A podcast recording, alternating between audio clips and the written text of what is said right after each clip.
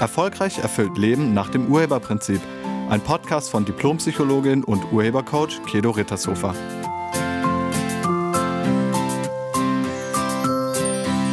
Hallo, herzlich willkommen und schön, dass du da bist. Kennst du das?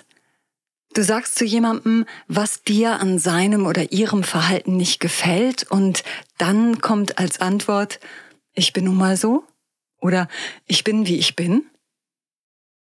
Hast du das schon mal gehört oder hast du das vielleicht selbst schon mal gesagt? Das ist eine ganz interessante Aussage. Ich bin nun mal so. Stimmt das? Ich bin halt so oder ich bin nun mal so bedeutet, es ist nicht zu verändern. Aber stimmt das?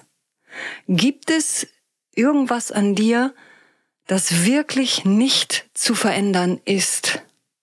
Was ist tatsächlich unabänderlich. Ganz ehrlich, fast nichts. Also relativ wenig. Wenn du ausgewachsen bist, dann kannst du an deiner Körpergröße nichts mehr verändern. Und vielleicht hast du auch ein bestimmtes Temperament, mit dem du auf die Welt gekommen bist, oder du hast bestimmte Talente, die du vielleicht nicht mehr verändern kannst. Du kannst sie zwar nicht ausleben, aber du kannst sie vielleicht auch nicht mehr verändern. Aber das Verhalten, das zählt absolut nicht zu den unabänderlichen Dingen. Verhalten ist nicht Sein. Verhalten ist nur Verhalten. Und dein Verhalten kannst du verändern, wenn du die Ursache für das Verhalten veränderst, weil hinter dem Verhalten steckt eine Ursache. Und die Ursache für unser Verhalten ist immer eine oder mehrere innerste Überzeugungen. Ich hatte gestern ein Gespräch mit einem Mann, mit dem ich vor drei Jahren das erste Mal gesprochen habe. Und er kam damals zu mir, weil er sich in einer depressiven Phase befand und er wollte damals da unbedingt raus.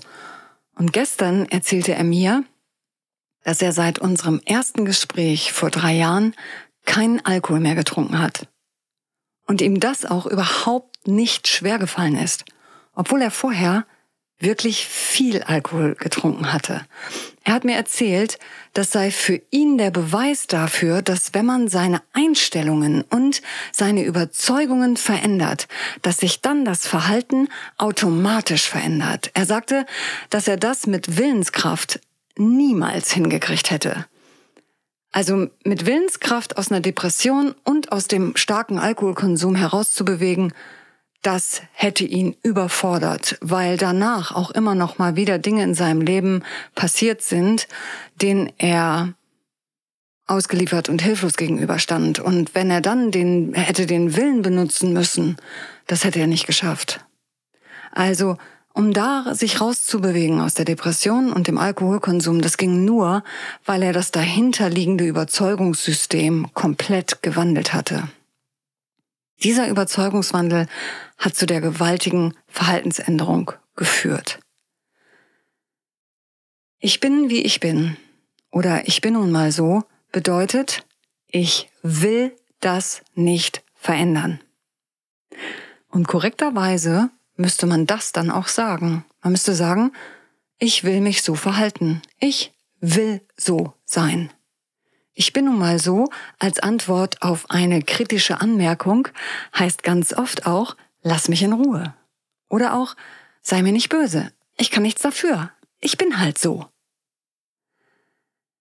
Wenn du das bei dir auch kennst, also diesen Satz, ich bin nun mal so, dann frag dich doch mal, ob du wirklich so sein willst.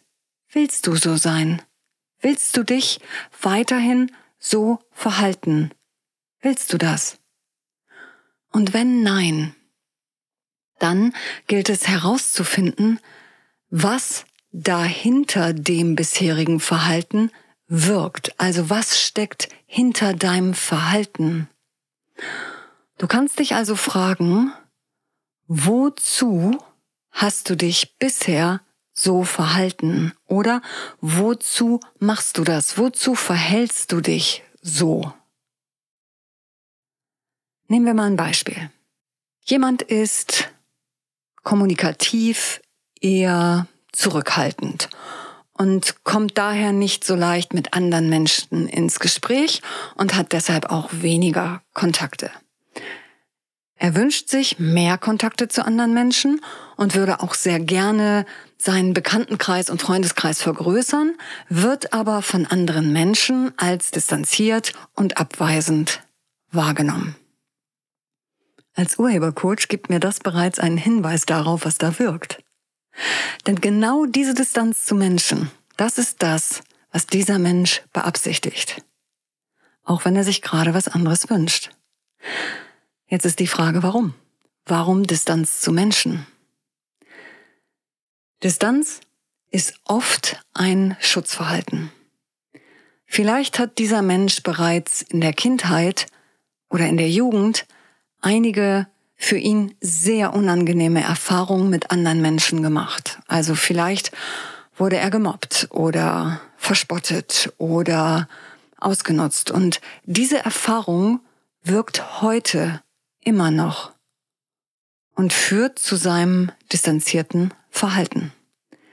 Wenn man das Verhalten verändern will, muss man an die Ursache. Also man kommt nicht drum herum, die alten Erfahrungen in sich zu heilen. Am besten urheberlich. Das ist am nachhaltigsten. Also urheberlich bedeutet raus aus dem Opferstandpunkt. Wenn man sich selbst nicht mehr als das Opfer seiner Vergangenheit sieht, wird man wieder handlungsfähig. Sonst nicht. Die Erfahrungen, die wir gemacht haben, die können wir nicht mehr verändern. Aber die Einstellungen zu diesen Erfahrungen, die können wir sehr wohl verändern. Und dieses Beispiel mit der Distanz, das ist aus einem Coaching-Gespräch, das ich vor ein paar Monaten geführt habe. Dieser Mann ist 36 Jahre alt und er war damals kurz davor zu vereinsamen. Und auch er erzählte mir am Anfang, ich bin nun mal so, ich rede halt nicht viel, ich bin halt ein bisschen schüchtern. Und er hat dann ganz schnell erkannt, dass das nicht stimmt. Nachdem wir seine zugrunde liegenden Überzeugungen herausgefunden und die alten Wunden geheilt haben und alles, was da dran hing, aufgelöst haben, veränderte sich sein Verhalten automatisch.